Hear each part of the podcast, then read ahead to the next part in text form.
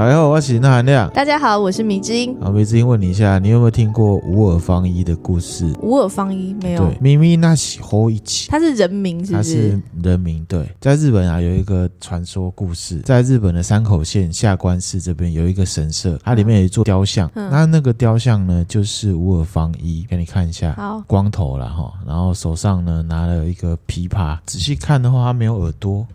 耳朵是被削掉的，这样子。哦、所以无耳方一的无耳是指没有耳朵的意思。对啊，刚刚不是讲咪咪那起吗？哦，无耳方伊，你以为大家都听得懂日文吗？你听不懂吗？我听得懂。对，但是没有联想到。哦、那其实这故事是这样啊，就是在幕府时代，古代日本、嗯、当地呢有一个佛寺叫做阿弥陀寺。嗯，他有个和尚呢，他叫做方一。嗯，他是视障人士，也就是说他看不到啦。嗯，可是他很会弹琵琶，而且他会唱戏。哦。他的技术很好，很会弹，然后也很会唱，所以在山口县那个地区蛮有名的。嗯，那他特别拿手的戏曲的桥段就是唱那个原平和战，之前讲平家县有没有？嗯嗯、平家武士跟源家打，然后平家打败，然后这个平清盛啊、武士啊，还有安德天皇投河自尽那个桥段，因为皇帝嘛，嗯、日本天皇嘛，因为很悲壮，所以听的人呢，你为什么要笑？我觉得你讲的好像就是讲的很好，但加上你的表情，就觉得、哦、哇，真的很悲壮，很悲壮。因为皇上嘛，嗯、皇帝自杀，听众啊听他弹唱的时候，往往就会掉下眼泪，哦、就是他很投入的在弹，嗯、然后听了就会觉得哇，这故事好可怜。那有一天。呢，方一呢就被一个神秘人物邀请到一户大户人家去演奏这个桥段，嗯，而且一 booking 啊。就 booking 七天，要唱七天的意思吗？就是说，你今天唱完回来，明天再来，嗯、啊，来要连续来七天。嗯，神秘的有钱人。就收钱，对，嗯、然后真的是大户人家这样子。嗯、这方一啊，他在这个阿弥陀寺住嘛，这个阿弥陀寺还有另外一个和尚，就觉得方一很奇怪，嗯，因为每天呢都是深夜出门，嗯，天亮了才回来，嗯，觉得很奇怪。他有一天呢，他偷偷的跟踪这方一，嗯，就想要看说他到底是到哪一户有钱人家去表演，嗯。然后跟了看了吓一跳，原来方一啊，他是坐在一个墓园里面，在一个墓碑前面表演。哦，什么？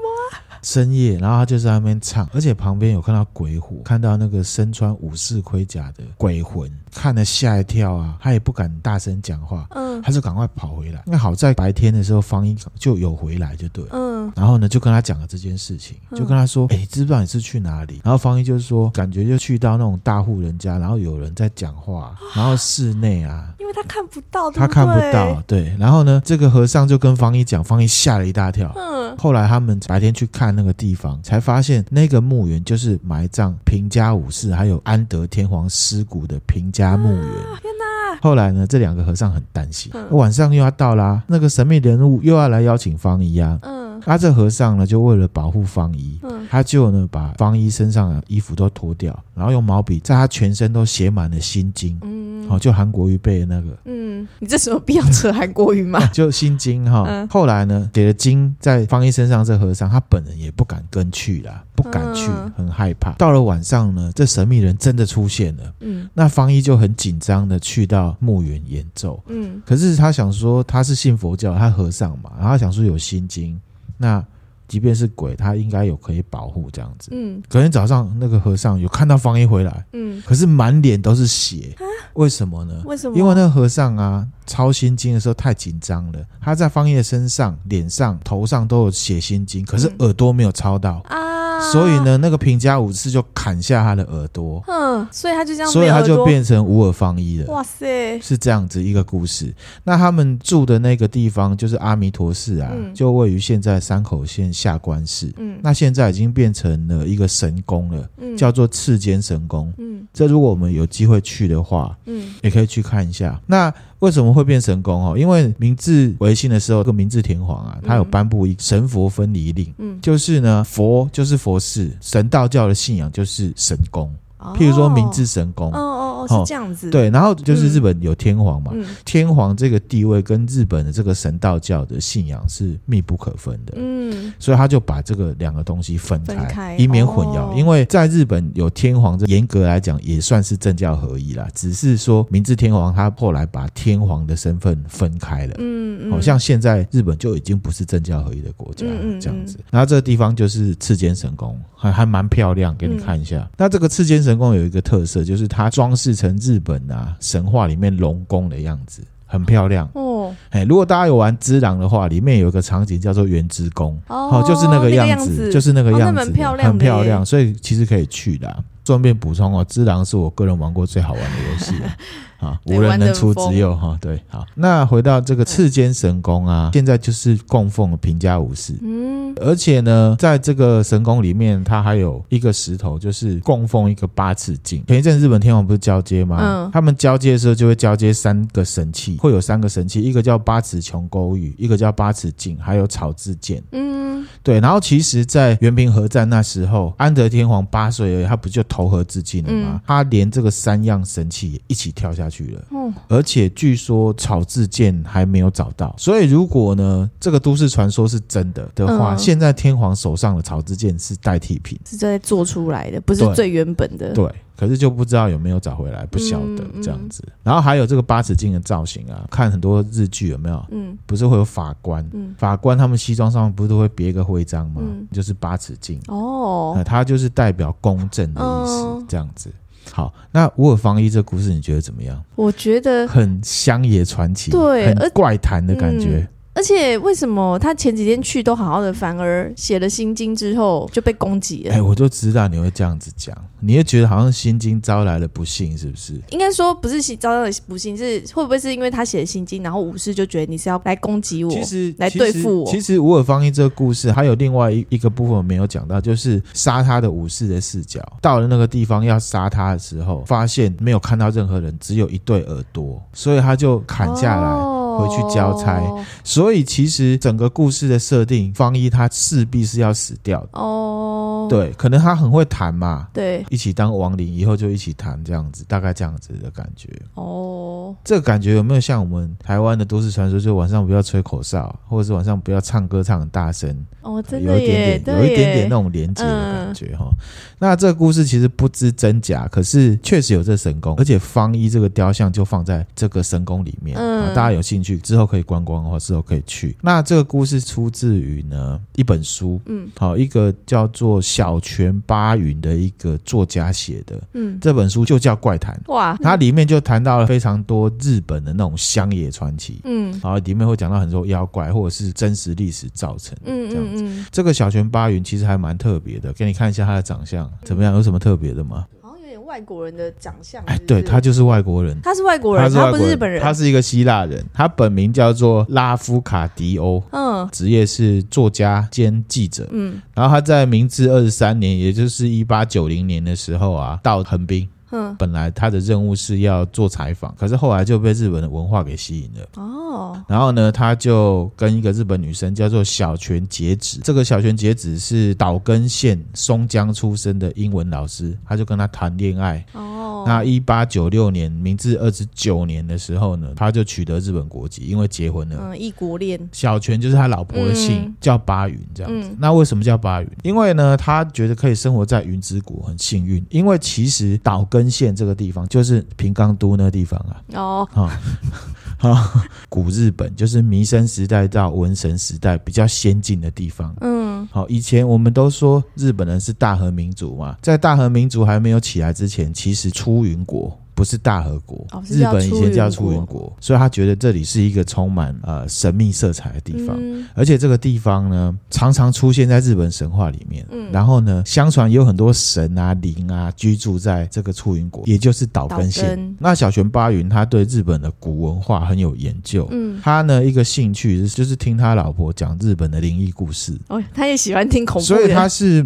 文化跟民俗学家。他爱上了这个东西之后，他就去研究日本的一些。这样子的文化，嗯、特别是他对日本的神道教又很有兴趣。嗯，你知道日本其实他们主要是神道教信仰。嗯，神道教是什么？你知道吧？就是比较是人身为神的这种概念吗？就有点像是中国的本地信仰嘛。台湾的本地信仰就是什么道教，道教那共通点就是什么万物皆有灵，嗯，这样子、嗯、就是他们本地的宗教了。那其实我们去日本的神社觉得很漂亮，或者是什么大和神社，神社然后天皇他们交接的那个一些仪式，嗯、穿的服装、拿的东西，全部都是神道教信仰、哦，所以算是他们当地的一个。那神道教呢，就是日本大和民族的民族宗教，嗯，也是属于泛灵多神信仰，就是我刚刚讲万物皆有灵，跟我们的道教是一样的。嗯嗯。然后他们的特色就是会觉得世间万物啊，有很多令人敬畏跟崇拜的。东西都称为神。啊，譬如说我们看的那个宫崎骏的魔法公主，嗯，哦，他不是有山神吗？对，那其实山神就是妖怪，可是他们就把它当成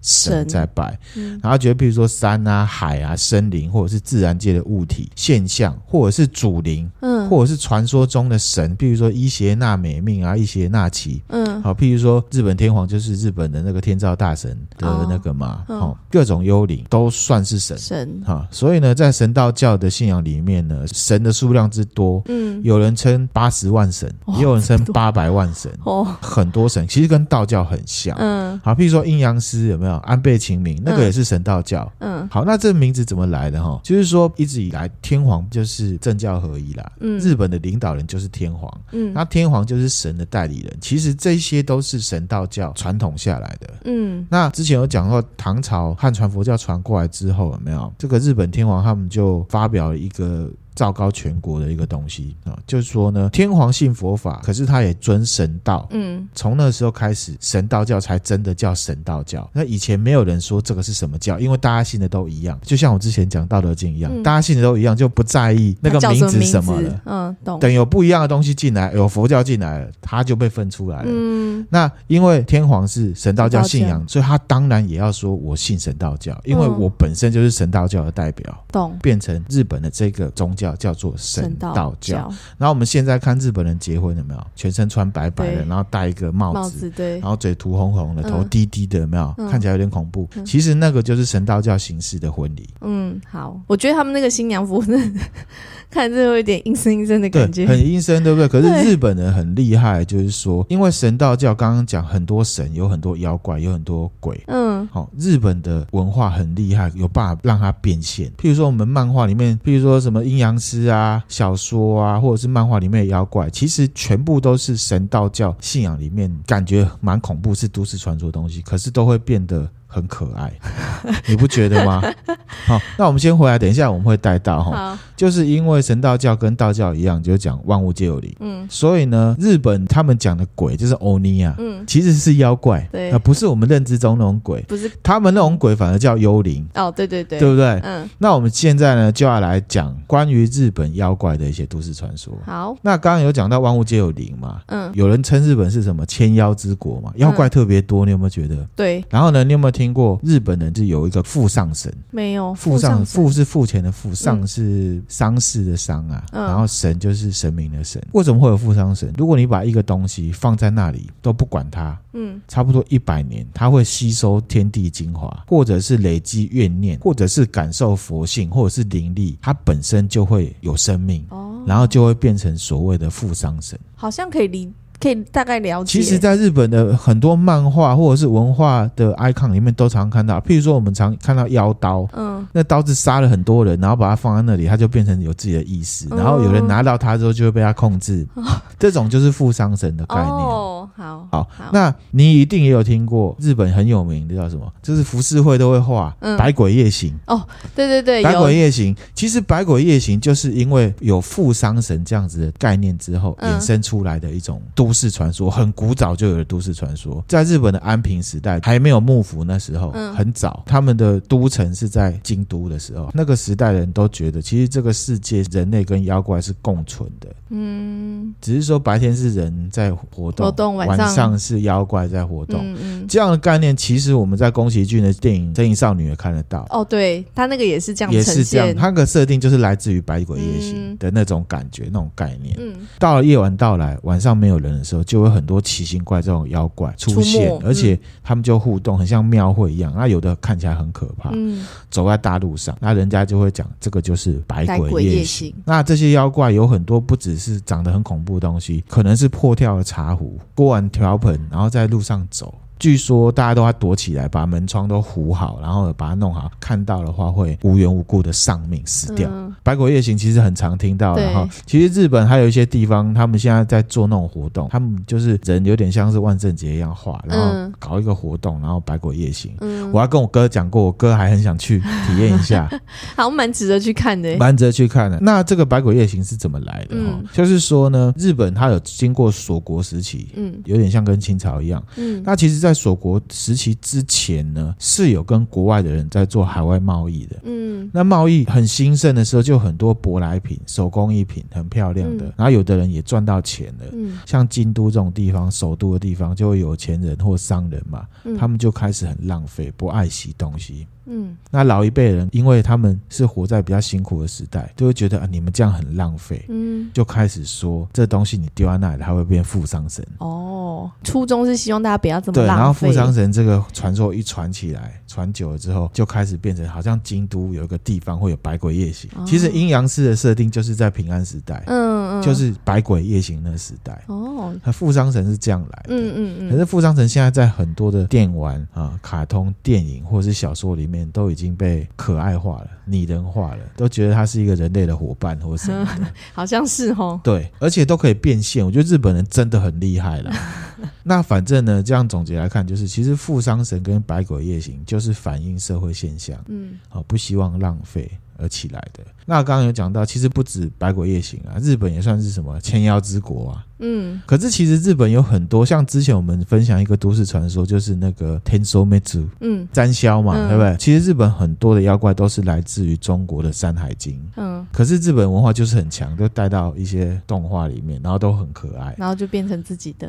对，最有代表的是什么？什么？河童哦，我刚刚有想到河童，对不对？河童其实很可爱。嗯、那河童长相呢？给你看一下好了。反正河童你大概知道长什么样。对，就是头会挖一个洞啊，然后带一个叶子啊。对，河童它的长相呢，就是它有鸟的嘴巴，嗯，青蛙的四肢，嗯，驼背驼背的，然后手脚很长。嗯、有人说是猴子的身体啦，嗯、背上有乌龟的壳，对，就很像是多种动物的综合体一样。嗯，据说它的弱点是它头上有个碟子，嗯，你只要呢骗它弯腰，有没有？他头上的碟子里面的水流光了，他就会没有力气了。哦，是这样，是不是？对，就是日本的传说是这样子。他那碟子有水，我以为那是光头哎。没有没有没有，那是一个碟子，那是一个碟子，我以为是秃头呢。甚至我还在网络上查到有博物馆，日本的他们展出了河童的木乃伊，就好像真的有河童这件事情一样。都有木乃伊了。对。这有兴趣，大家去日本可以自己去找，嗯，可以去看。所以呢，其实很多日本人是相信有河童的，嗯。可是其实看到的人不多，现在看到的反倒都是很可爱的形象的。对。那、啊、我们都知道什么？日本河童爱吃小黄瓜嘛，嗯。那河童的由来跟大家分享一下。好。河童最早的传说一样，也是来自于中国，也是中国来的。对，我们中国不是有一种河伯吗？你知道河伯就是黄河的一种水神，嗯、然后黄河常常泛滥，对。所以呢，黄河沿岸的居民啊，他们常常会要拜水神。为了避免泛滥，他们就把女儿或者是女生推到河里面献祭，嗯、就活人献祭，祭河伯。嗯，然后呢，在日本的熊本县，嗯，有一个叫八代市的地方，嗯，他们有一个碑叫做河童渡来之碑，渡来之碑。就是他们过来嘛。嗯、然后他就写到说，河童呢是一千五百年前从中国的黄河游泳过来的，哦，叫做河伯，日本就叫做河童，河童。而且日文的河童叫什么？卡帕，河伯的日文也叫卡帕。哦。对，所以呢，就有人这样子一个讲法。那现在我们脑子里的河童都是蛮可爱的，绿绿的这样子。嗯嗯、可是其实比较早的日本怪谈里面的河童都没有这么可爱，河童是会伤人的。嗯，好，比方说呢，他会躲在水里面或沼泽里面，把人拉下水面，让人溺死。然后呢，会用手从人的肛门里面插进去，把内脏抽出来吃，特别是肝脏。好可怕！这个就是合同的第一个由来了。嗯，第二个由来呢，其实还有一个说法。我们刚刚讲合同最喜欢吃的是小黄瓜、小 Q 里嘛。嗯小黄瓜。可是其实还有另外一个说法，河童喜欢吃一个叫做尻子玉的东西。哦，这是什么东西、啊？你知道尻子玉？尻就是日文里面那个屁股啊，欧西里的那个尻子玉。那其实对玉，芋头吗？他妈哦哦，好好好，芋玉佩的玉。然后其实没有人知道那是一个什么器官啊。可是反正就是从屁股里面拿出来的。嗯，据说呢，河童会把这个走在河边或沼泽的人呢拉到水里面，嗯，然后呢把他的尻子玉拿走，嗯，然后呢日本有个传说，就是如果你的烤子玉被河童拿走了，你就会变成窝囊废，你就会变得很没用，是不是胆呐？然后，然后呢，你在水里就会溺死掉了。嗯、就是说，你在水里面溺死跟烤子玉这东西是有关系的。这样子说法延续下来，其实就有另外一个说法。嗯，因为其实溺死的人啊，尸体都会有个状况。因为溺死了，经过了很痛苦的挣扎，嗯，肛门那边的括约肌就会松掉，嗯，所以呢，日本人就会很婉转的说，这个人是被合同拉下去，然后尻子玉被拿走了，所以死掉了。哦，可是也许其实指的就是选择自杀的人很没有骨气的意思。哇，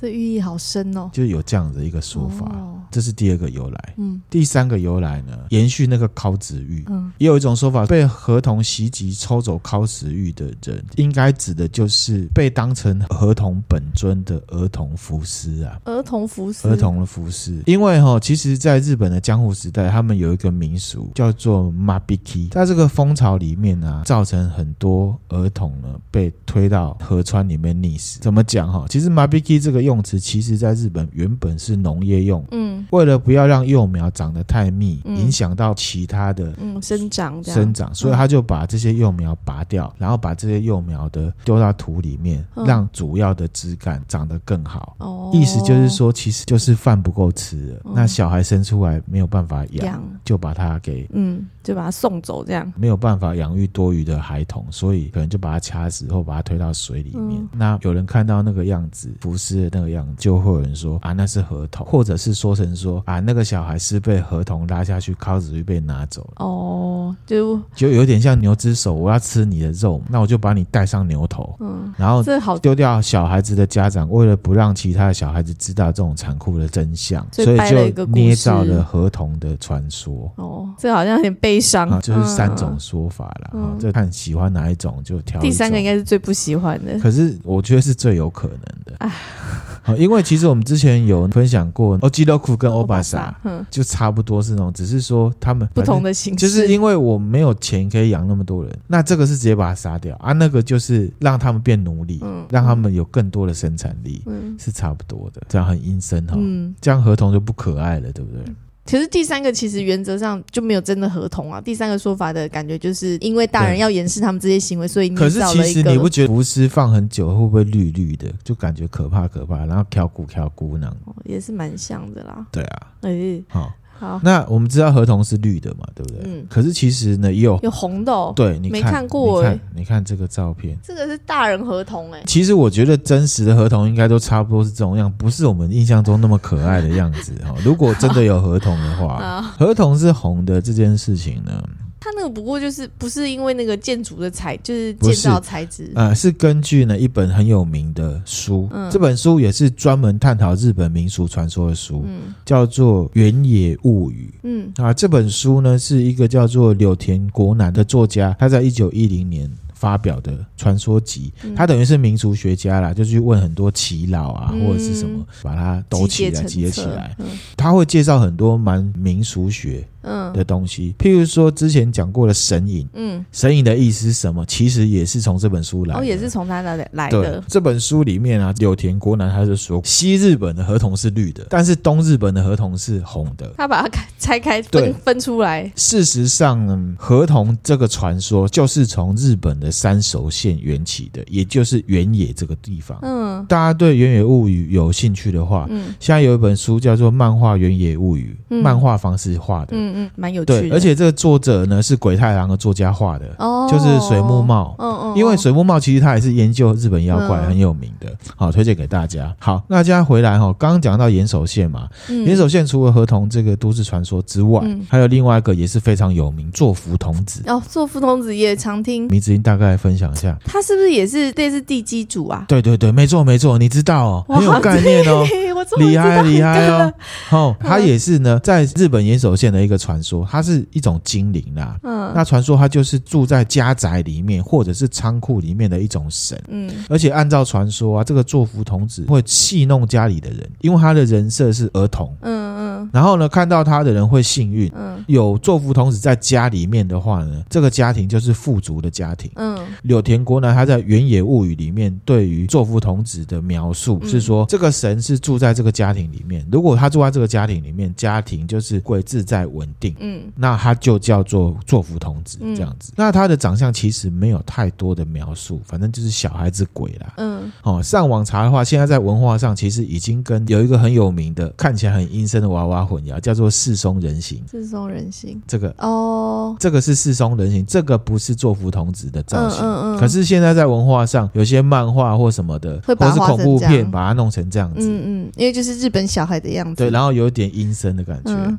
好，这图文分享给大家哈。这个作福童子啊，除了岩手县之外，青森县、宫城县这些都市传说都是在日本的东北。嗯嗯。好，所以如果我们要去东北的话，就可以看到，我们就可以了解一下，还、嗯、不一定要遇到哈。我是说可以看到他们一些装饰或者对对，就可以理解他们是在干嘛这样子。嗯、好，那一般对他的描述就是红红的脸，然后头发垂垂的，妹妹头，嗯嗯，然后可能五六岁，嗯，好，然后有的是平头，那男生会穿什么？黑色的和服啊？啊，女的会穿什么正袖？不一定啊。所以有男有女，有男有女。然后呢，相传这个作福童子很喜欢恶作剧，嗯，然后在家里面可能会留下一些小脚印，晚上会做一些奇怪的声音，就 kiki 卡卡之类的，嗯、或者是哎，空屋里面明明没有人，可是有小朋友在讲话，嗯，或者是呢，半夜在房间里面，然后在床上面跳来跳去的，然后呢，有人会给人家。压在身上，让人家鬼压床。住在这种房子还会富裕，也是蛮厉害的。对，然后呢，座敷童子据传他是喜欢跟小朋友玩啊。嗯、其实，在岩手县有一些神社有在参拜这个座敷童子。嗯，然后呢，家里面有一些很小的小朋友会看得到座敷童子，然后呢，成人呢看不到他。嗯，成年人看到就是说看到小朋友好像对着空气在讲话，嗯，或者是笑，这个其实常看到了哈。这不管在哪一个国家都有类似的哈。对，文学作品啊，动画也常常出现啊。嗯，像是什么灵异。教师神眉啊，什么草与虎啊，鬼太郎啊，都有。小叮当也曾经出现过，嗯、妖怪手表也有，嗯、还有夏目友人帐，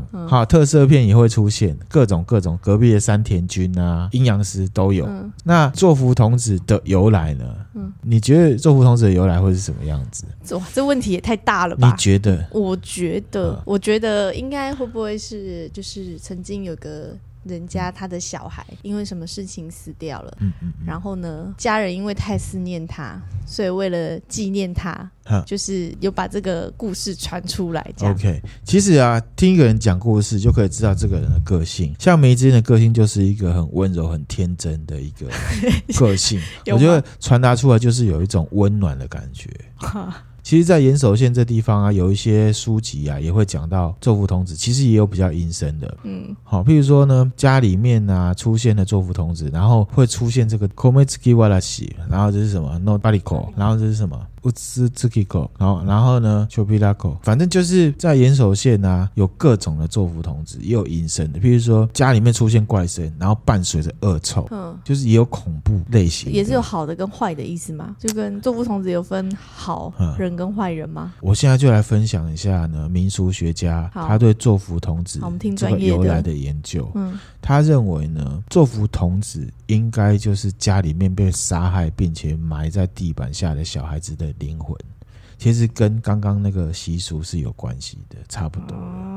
他们东北曾经有出现过一个习俗，叫旧杀。嗯，是什么？小孩子生出来之后，生活负担太重，他就把小朋友放到这个石臼下面压死他。哎呦呀！然后把这些肢体呢埋在家里的厨房。那可能是因为大雨或者是地震，小朋友的残骸暴露出来。或者是真的是见鬼了，被外人看到，嗯，所以家人就是说啊，那应该是做福同子哦，所以你就会想到为什么会有恶臭？好像有听说过了，有听说过了哈，嗯、跟没有钱是有关系的。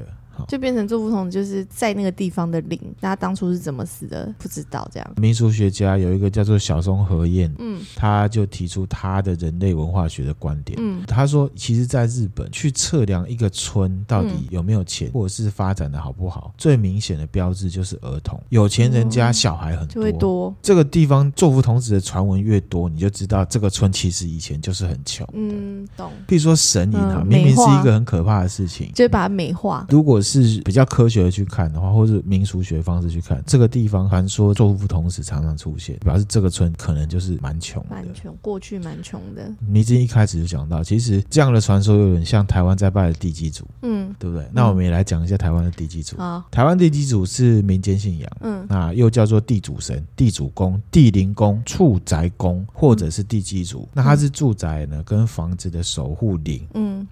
守护灵哦，那我们什么时候会拜？就是过年的时候，或是三节三节会拜。嗯，好，那这个要注意，地基主不是灶神，嗯，因为灶神是神，嗯，不一样，也不一样，也不是土地公。嗯，然后现在其实除了一般的住宅用户会拜地基主之外，公司行号也会拜地基主，也，也有公家机关会拜地基主。嗯，台湾人他在搬家的时候搬到新家也会拜，也会拜这个地方的地基主，嗯、就是感谢他说你保护这个房子什么什么。嗯嗯嗯、那我是新的人，那你、嗯、哦就是也保护我们之类的。关于地基主的由来，其实也有一些不一样的说法。嗯，第一个就是亡灵说，嗯，地基主其实就是住在这个地方过世的人，嗯，或者是没有人拜的孤魂，譬如说、嗯、有一家人他住在这里，他父母亲过世了，有神主牌给他，可是他不一定会在神主牌。嗯，然后呢，如果有人搬家，神主牌带走，他可能还在这个原本的地方，他就变成地基主。这就跟作夫童子的那个说法是比较类似的，有点类似。嗯、那因为都没有人祭拜，那你要来住这房子，你就祭拜他，其实对你也没有什么坏，嗯，坏事，就当做是守护的这样子。嗯、然后第二种说法就是呢。这个平埔族原住民的祖灵说，嗯，这没听过。平埔族是原住民里面住在平地的。嗯，嗯我们会讲一个人很不讲情理，就是说他奇欢嘛。嗯，我们都写亲番嘛。对。可是其实台语它是生番的，相对于生番就是熟番。嗯、熟番就是他住在平地，他其实跟汉人比较常互动，这样子就是熟番。那平埔族就等于是这一块。嗯，那本来在原住民，不管是生番熟番，他们就是有那种习俗。嗯，石板屋也好，或是各种。屋屋子家人如果过世，他们是埋在自己家里面的。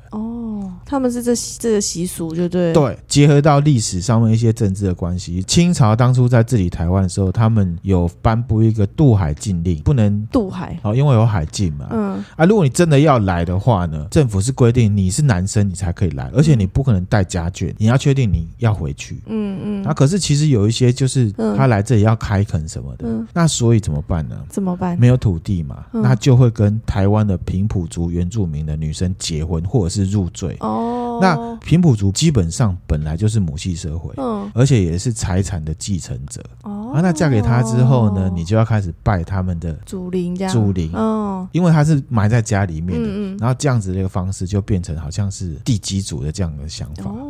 所以这个说法的话，是等于是源自于平埔族来的，对不对？对，有点文化融合造成的。那可是其实关于地基组还有更早的说法。嗯，就是呢，巫神说，因为其实中国啊注重祭祀、嗯、拜拜，嗯，什么都拜，而且道教信仰也是万物皆有灵，嗯，好，譬如说呢，我们有门神，嗯，哦，对，门神。也有护神哦，护神，对，然后呢，门跟户你知道是，我们讲门当户对，其实门当是门上面的装饰品，嗯，户对是下面像是现在石狮子，我们讲门当户对，就是说如果我家的门当跟我家的户对啊是很豪华的话，就表示我是有钱人家。对，那如果我要娶你，那你的门当跟户对也要跟我差不多。原来是这意思，哦，是这个意思。这才是这是斗知识，我不知道。啊，这边一个斗知识分享给大家。门当户对，所以门当是指上面那个，户对是指下面这个，它是一个代名词。对，我这个图我会分享给大家，等一下可以给你看。就是古代建筑上面门上面会有一些装饰，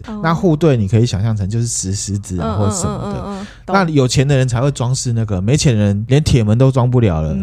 大概是这样，那还有拜什么？十一住行都拜了，还有灶神嘛，井神嘛，嗯，还有鹿神，还有什么床母、知道吧？床母有这个有小孩的，然后厕神嘛，日日本也有拜厕所神花子那种的嘛，还有一个叫中溜，嗯，中溜就是地基主，就是地基主。比如说有人怀孕，就是要小心什么床母啊什么的，对，中溜就是指地基主的意思。嗯、然后这中溜又是怎么来的？又关联到中国的道教信仰，嗯，中国其实有买地券的这种习俗，嗯，好，这跟土葬有关，就是说如果今天我死掉了，你要帮我土葬的话，那你要透过一些仪式或者是道教的科仪呢，埋在这个地方。可是你要跟神明买，跟神明买那块地，跟现实人买之后，你还要跟神明买这块地。哦，管这块的神明就叫做武夷君。嗯，武夷君，武夷君，福建有一个山叫武夷山产茶叶，因为这个神啊，就是出自于那边，所以武夷山的名就是因为武夷君才叫武夷山的。哦，他就是管的神这样子。嗯，嗯，道教科仪里面，你要透过见证人，就是土地代书。嗯，然后土地代书就是中国传说的两个道教的神仙，一个叫张坚固，一个叫李定度。嗯，看风水的、堪舆的那种风水仙要去拜的祖师爷。然后就拜这两个。对，然后这两个仙呢，就会帮人跟武夷君呢做中间人。见证说啊，我今天要买了，你也同意了，你不能反悔哦，什么什么，然后做这样子的。那这一个武夷君这样子的信仰，就慢慢的、慢慢的被转换成地基主。可是其实武夷君是神呐、啊，那地基主到现在我们把它当成是礼，嗯，他的位阶也没有像土地公这么高，也没有像灶神这么高，嗯，它比较像是灵魂守护灵。那其实这样的概念其实不止中国有哦，我在玩那个电玩巫师，嗯，里面也有这样的剧情。巫师是巫师是芬兰的，嗯。啊，他就是讲巫师呢，他在故事里面遇到一个男爵，那这个男爵他就是等于是地方军阀，大家都觉得他其实是一个很好的人，也是一个很开朗的爱喝酒。可是突然有一天他变得很暴躁，而且就是变成一个家暴人这样子，然后大家都觉得他很害怕。那后来巫师去查了之后啊，才发现什么？他的老婆以前啊曾经生过一个畸形儿，长得很可怕。嗯，他就把他杀了，埋起来了。哦，然后呢，这个畸形儿没有很不甘愿，他会变成鬼魂。嗯，来闹这个男爵，嗯，然后这个男爵后来被闹乱七八糟之后，巫师就看到就帮他，嗯，帮他之后怎么解决？就把他转换成什么家世精灵哦，家世精灵其实就是地基组的概念，嗯，所以是不是芬兰也有这样子？还是说他是看的中国的故事？这就不得而知了。嗯、巫师我们常常在讲，他是芬兰的林正英嘛，对，好，这是芬兰林正英。大家有兴趣呢，要看巫师或者是玩电玩巫师都可以啊。巫巫师的影集第二季呢，在 Netflix 要上了，就。分享给大家。好，好，那第几组就差不多这样，蛮、嗯、有趣的啊。真的吗？嗯，可能你眼神有眼神死的感觉。眼神死没有啊？没有，没有啊。好，没有哈。那刚刚有讲到四松人形嘛？我在查的时候有看到 PTT 上面有一个灵异故事，是关于四松人形的。是不是长头发那个？不是，是一个台湾人。台湾人蛮选的。好，他是回忆哦。他说他国小的时候有一个交情还不错的朋友，嗯，跟他同年级可是不同班的女生，嗯，因缘际会他们就认识了。然后，可是他也说这种友情其实很脆弱，因为他长大之后，其实连他名字都不太记得。嗯有，我小时候有这种朋友。好、哦哦，对嘛哈。可是，在他的印象里面，他就觉得这个女生是一个超厉害的人。嗯，为什么会说她是超厉害的人呢？是因为他以前小时候去这个朋友家玩的时候，发现了一个很了不起的东西。嗯，啊，那个东西太稀奇了，所以他印象很深。这样子，他的房间呢、啊，就有一个。衣橱，嗯，衣橱上面呢放了一个正版的米奇娃娃，正版的很厉害的米奇娃娃，正版的，对，他很羡慕，就哇，你是有钱人这样子。然后米奇娃娃旁边放了一个四松人形，嗯，长得看起来很恐怖，可是就是看起来就是很高级这样子。这个主角他就觉得说，哇靠，这个女生除了很有钱之外，这个气场也很强，为什么？因为你怎么有办法让这个世松人形面对着你，然后你的床可以看得到他，你还可以睡得着这样子？就是他怎么会不怕这样？怎么会不怕这样子？印象只记得这个，然后后来长大之后断联络了。对，断联络之后，他有一天在 Facebook 上面呢看到一张照片，觉得好像是那个女生，嗯嗯，他就去问他说他是不是谁谁谁？嗯，他就说对。那可是那女生说她不喜欢打字，后来就直接加赖。嗯，加了之后他们就用赖聊天，就在话家常这样子。找到了，找到，然后他们就在讲以前的事情啊。那讲一讲之后，他就说：“哎、欸，我觉得你以前真的超猛的，你这样子可以睡得着。嗯”然后那女生就说：“米奇有啊，可是我不记得有四松人形。”嗯，这样子，然后就觉得很奇怪啊，他也觉得是不是记错了什么的，嗯、还是这个主角记错了？对啊，这个很厉害的女生就去问他妈，嗯、然后问他妈之后回来的答案就是说，他们家确实有一个四松人形，是他妈妈她以前去日本买的。嗯，可是这个很厉害女生从头到尾都不知道有这个四松人形，嗯、因为这个四松人形，她是把它当成一个收藏品，嗯，玻璃柜把它包起来之后放在仓库里面，所以不在那个位置，不在那个位置。而且这个厉害女生知道四松人形是主角跟她讲的，的。而且呢，她阿公因为他们要搬去台北的时候，在仓库里面看到这个四松人形，觉得这东西很阴，嗯，所以在这个女生还没有上小学的时候，就把这个四松人形给烧掉了。这个天哪！对，这个故事就大概是这样子。哇！然后呢，主角就说很厉害的女生应该很后悔跟他相见，因为就他竟然跟他讲，啊、而且这个时间完全是很清楚的，就是说这个女生完全不知道失踪人形，嗯、而且确实有这四松人形，他们还没有上台北之前就烧掉了，就已经烧掉了。嗯，我觉得失踪人形到底是什么东西呀、啊？为什么会有这么恐怖的东西啊？很酷哈、哦，这个故事。啊、那在原野物语里面还有提到另外一种叫做山男的怪物，男哦，男生的男，山里面的男生，山男，他、嗯。在外观上多半就是毛发浓密，嗯，半裸，身材高大。那、嗯啊、有的会讲话，有的不会讲话，各种。那、有的人说呢，这种山男会袭击人类，嗯、或者是遇到他的人会生气，会会生病，生气 会生病。当然也有跟人类其实会友好的这种说法。那这样子山男的传说，在日本的岩手县、静冈县、高知、新系、长野、神奈川、青森、秋田。宫崎其实都有，啊、其实山男是不是有点像大脚怪？我刚刚讲的那种感觉。他没有说他脚很大，他只有说他很高大。山南其实算蛮有名的哈。连那个很有名的浮世绘画家葛饰北斋，他也画过山南，真的，给你看一下，他画成什么样？这个是葛饰北斋画的山南，这个好像那个他这样画，好像让我想到那个进击的巨人那一只，很像猴子。哦，对，有点像啊。葛饰北斋为什么画这个山南呢？为什么？他是帮一本书叫做《北岳奇谭》来画插画的。嗯，那这个《北岳奇谭》里面呢，就有讲到一个故事，一样是在江户的幕府时代，在东北新系这个地方，嗯，当时的。奉行啊，也就是那个地方的官啊，嗯、他有三个人到山里面去巡查。嗯，到了晚上的时候要扎营过夜。嗯，就找了山边一个破屋子，拿柴火来取暖。嗯，三个人正在休息到一半的时候，就有一个个头很高大。头发是红色，皮肤是灰黑色，身高有六尺。可是我不知道日本当时的一尺是多长了，反正就是很高的人进到屋子里面，嗯、而且他听得懂人的语言，嗯、可是他自己讲的话人类听不懂。哦，而且据描述，他讲话的声音听起来就像牛在叫，或者是、哦、这样子。等下到时候有听友要重听这一段。过程中呢，对方也没有敌意，做事要攻击，嗯、看起来就是要来取暖。哦，因为东北地方嘛，嗯、山里面很冷。嗯、那其中一个人呢，他为了表示善意，嗯。就让他一起对，然后呢，还给他像兽皮这样子的御寒东西，嗯、就棉被，蛮 nice 的。因为这个迷之生物啊，听得懂人嗯语言，嗯，嗯所以呢，这个人类就跟他说，这个兽皮要怎么做。隔天早上呢，这个山男啊，就拿了两只山羊的尸体来作为谢礼。哦，好山男，对，就是说其实也有好的，嗯，这样子。嗯，是不是很像大脚怪？因为大脚怪也有救人的，也有害人的，然后也是那样高大。雪怪也是啊，也是毛毛的，像猴子一样啊。嗯总之呢，这个东西呢，在日本做山男。山男。不过在日本也有一个东西叫山男。怎么？住在山中的男性，从事真正的人人类吗？从事这个山林业啊，猎人，嗯、或者是在山里面工作的男生，或者是常常去登山的登山男性，就会被人家说成他就叫山男。山男。嘿，那是不是就像一直宅在家里面的就叫做宅男？差不多这种感觉。嗯、好，好，那讲到山呢，还有另外一个。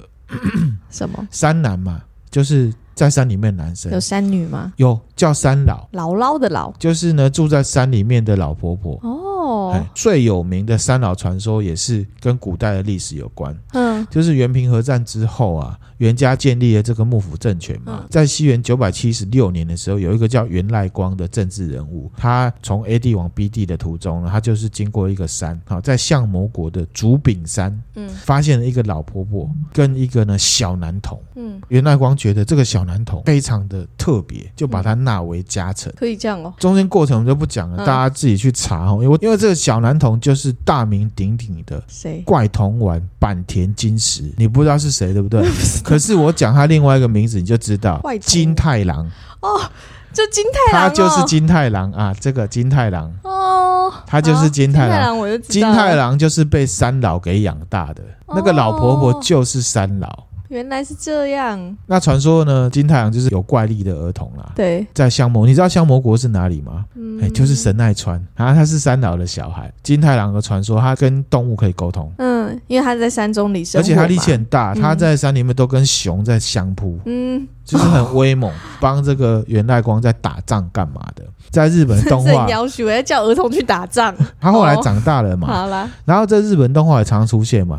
日本不是有那个很有名的电信广告，三个太郎变好朋友。对对对，桃太郎、浦岛太郎、金太郎，这三个都是日本神话故事里面知名度很高的人物。那三老呢，住在山里面，那外形呢跟人类啊老婆婆是差不多的，头发都是白白的，然后脸上都皱纹。可是不一样的是，他眼睛会发青光。哦，他身体很瘦，体脂肪很低，嘴巴会裂很开，然后手就是因为体脂肪很低，就很像是枯掉的木头这样子嘛。就是身上脏脏的这样子，嗯嗯嗯，而且有一点很可怕。什么？三岛他会读心术，看穿你。就有一个都市传说，一个男生他出远门，半夜呢经过山，然后看到个小木屋，他就进去想要借住一宿。嗯，结果他才刚把门打开，就看到一个长相奇丑无比，然后衣衫很脏的一个老婆婆坐在这个火堆旁边。嗯，他一看他就觉得这是个妖怪。嗯，可是你知道日本人就是有一种奇怪的坚持，他想说都开门了，你又把门关上很。没礼貌，虽然发毛，然后他就直接硬着头皮问说：“啊，请问可不可以让我在屋里面过夜？”他说不定觉得自己误会人家。这个三老他就二话不说就答应了，就答应他。对，然后呢，那男生坐下来之后，他就看了老婆子一下，越看越觉得他不是人类，嗯，心想就说：“我靠，我是不是遇到三老了？”然后对方的老婆子就露出了狰狞的笑容，说：“你刚刚是不是在想你？我该不会遇到三老了吧？对不对啊？” 然后呢，在日本人呢就连忙说没有这件事情。然后他为了尴尬呢，他要证明他没有这种乱想，他就背对着三老躺下来，假装在睡觉。可是他心里面很害怕，他就在想说：“我靠，他该不会呢半夜要把我吃掉吧？”然后后来那老婆子就在他后面说：“你是不是刚刚在想说我该不会半夜要把你吃掉吧？” 这老婆婆也真的是很很那个、欸，看到这老婆婆好像有读心术，就完全不敢乱想了，不敢搭话。嗯、后来呢，他就传到后面有刷锅子、烧开水的声音，哇，更害怕，心里面就想说：完蛋了，这老婆子一定要把我给煮了吧？嗯，然后呢，老婆子就说：你是不是又在想我要煮你，对不对？嗯，这男生脸都吓，心里面想说：不行，我要想个办法脱身啊。嗯，然后那老婆子就说：你可以跑的话，你就试试看啊。好可怕哦！然后男生就跑出去了，就跑了。这个故事其实在日本的乡野传奇很有名，就像巫婆一样。嗯，然后呢，有不一样的结果。嗯，好，有一个版本是说男生逃出了三老的毒手。嗯，有个版本是说被抓回去煮来吃了。那也有一个版本是三老大发慈悲，就饶过了这个男生。嗯，那就大家选一种自己喜欢的，要选一种自己喜欢的。好，那这个三老除了在山里面等人家去找他之外，嗯、也会呢主动出击。嗯，刚刚讲的这个《原野物语》里面，柳田国男在他的书里面也有讲到一个故事。嗯，就是说很久以前啊，就是有一对夫妇，嗯，他要呢嫁女儿到城里面呢去帮他的女儿呢买嫁妆。嗯，然后没有多久呢，他们刚离开，其实这个三老就闯进他们家，把他女儿给吃掉了，而且把他扒皮，就穿上他的皮，扮成他的样子。然后呢，这女儿的父亲回来了，可能太忙还太兴奋还是怎么样，没就没有注意到，好就给他看说：“你看这个嫁妆，你喜不喜欢啊？”嗯、那第二天呢，这个女生要出嫁，出嫁了。然后呢，就有一个很神奇，我觉得这个故事里面最厉害的都市传说出现，嗯，就公鸡在叫。嗯，公鸡就说：“快看，柴房的角落里面有什么哦，咕咕咕！”就听到公鸡在讲话的意思吗？对。对，然后呢，这个夫妇听了觉得这公鸡叫声好怪啊，怎么还会讲话？可是因为他要嫁女儿，没有理会，嗯，就忙着帮女儿打扮啊什么的，然后就扶他出门。他准备出门的时候，公鸡又叫了：“没有女儿哦，只有三老哦，咕咕咕。” 大家没有，我一定要跟听友分享。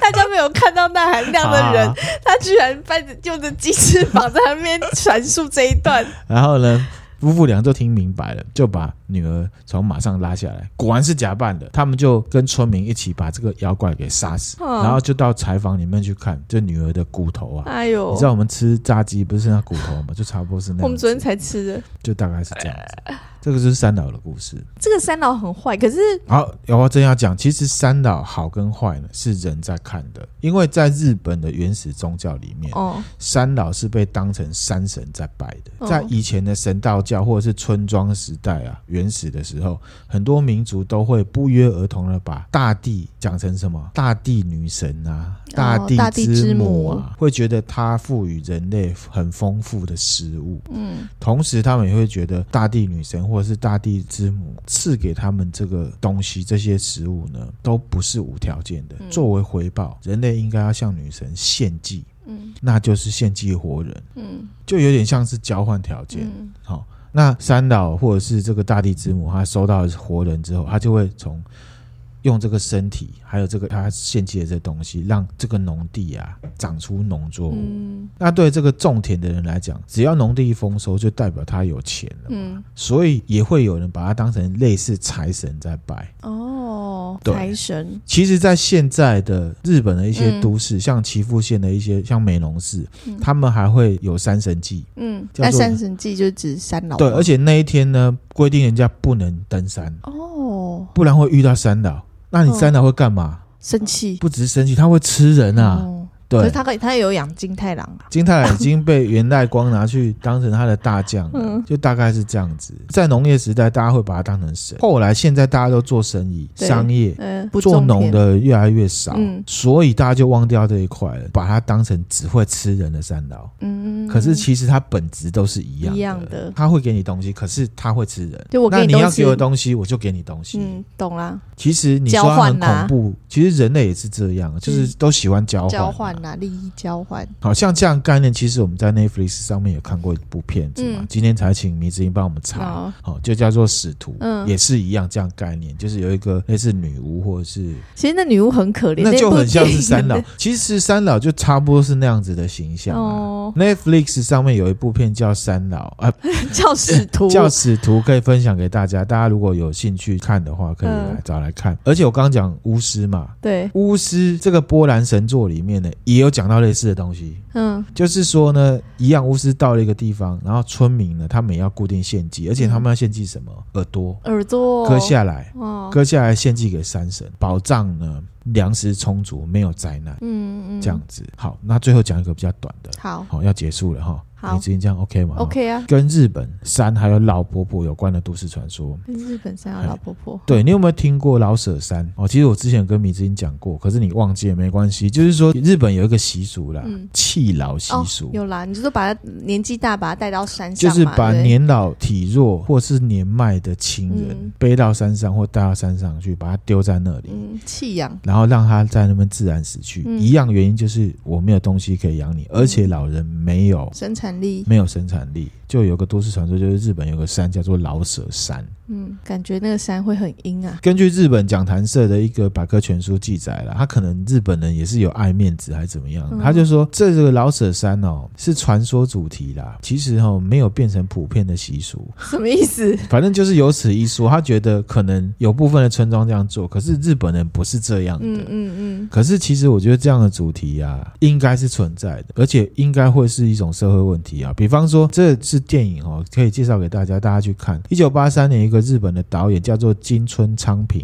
嗯，他以一部片叫做《游山考节》，这个我都会分享在 Facebook 上面。他荣获了坎城影展的金棕榈奖。他在讲什么？在日本游山这个地方，嗯，有一个古老山村，就是有。弃老传统，老人一旦七十岁，就会被家人背到游山里面，美其名呢，我们要让我们的老人回到山神的怀抱，可是其实就是让他去死，避免老人消耗家里的粮食。这个都会老啊，不要这样啊。对，这个电影推荐给大家哈。刚刚讲在老舍山的都市传说也是一样，在文化作品被结合了。像我们玩的那个电玩人王，其实也有这样的情节，也有三老，嗯，对，然后也有老舍山。那所以我觉得老舍山后来也跟三老这个有点融合，嗯，就是说为什么会有三老？又有一种说法，就是因为你年轻人把老人丢到里面去，他死掉之后变成精怪的，好，那一样哦，大家选一个大家比较能接受的。嗯，好，那只是说这边要强调一下，其实孝顺很重要。对啊，而且人都会老，不要这样子对待老人。对啊，你也会老。对，我之前有听过一个蛮残酷的笑话。残酷的笑话还会是笑话吗？啊，就有一个有钱人啊，他的家人被绑了，他很担心，嗯、他觉得他的小孩子被绑架了，嗯、他就开始要准备。这个钱要把小孩子赎回来，嗯，后来就接到这个绑匪来电，绑匪很凶啊，嗯，赶快缴钱，缴两千万，我把你妈妈给绑了。然后呢，这有钱人听到，马上改变态度，我绝对不接受威胁，我不会给钱的，有种你就把他杀了，把电话给挂了。嗯，因为是妈妈，对，因为是妈妈。然后结局其实对我们来讲是喜剧啦，可是对有钱人来讲就不一定了，因为绑匪没办法就把妈妈放回来了。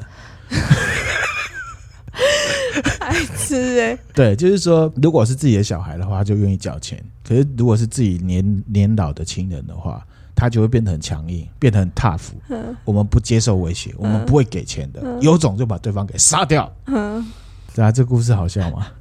你刚刚笑得很开心，可是好像有点残酷哎、欸。对，有点残酷。你现在这个后面太残酷了啦。这很残酷啊！好，那我们今天讲的都市传说呢，就跟日本的妖怪有关系。